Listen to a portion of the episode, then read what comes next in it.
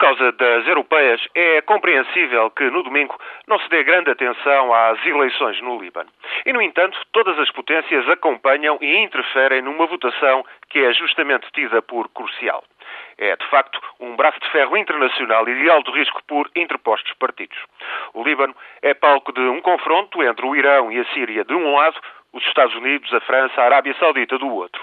Para dar uma ideia das pressões que chovem de todos os lados, basta lembrar que recentemente o vice-presidente dos Estados Unidos, Joe Biden, foi a Beirute e não hesitou em dizer que Washington iria reconsiderar o apoio que fornece ao exército libanês se o resultado das eleições parlamentares não fosse do seu agrado.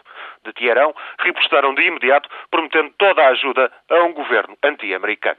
No meio disto, o sistema eleitoral é reflexo da extraordinária diversidade do Líbano.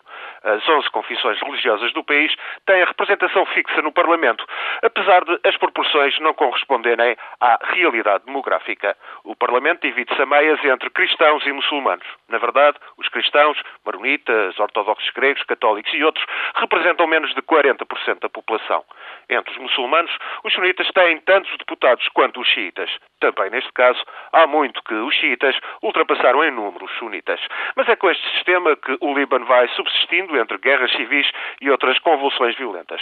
Desta feita, é muito provável que no domingo o Hezbollah e os aliados deste movimento xiita e pró-iraniano venham a registrar um significativo ganho eleitoral.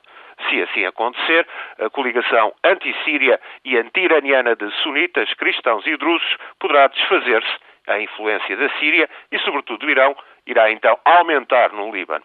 O que se joga, pois, domingo no Líbano é, na realidade, uma contagem de armas na expectativa de um conflito muito previsível. Norte-americanos e iranianos jogam as suas peças, sírios, sauditas, franceses, israelitas também tentam influenciar a eleição. É natural que no domingo o Líbano nos passe ao lado. É compreensível que assim seja, mas cedo ou tarde também nós e toda a Europa vamos ter de nos haver com as consequências desta eleição libanesa.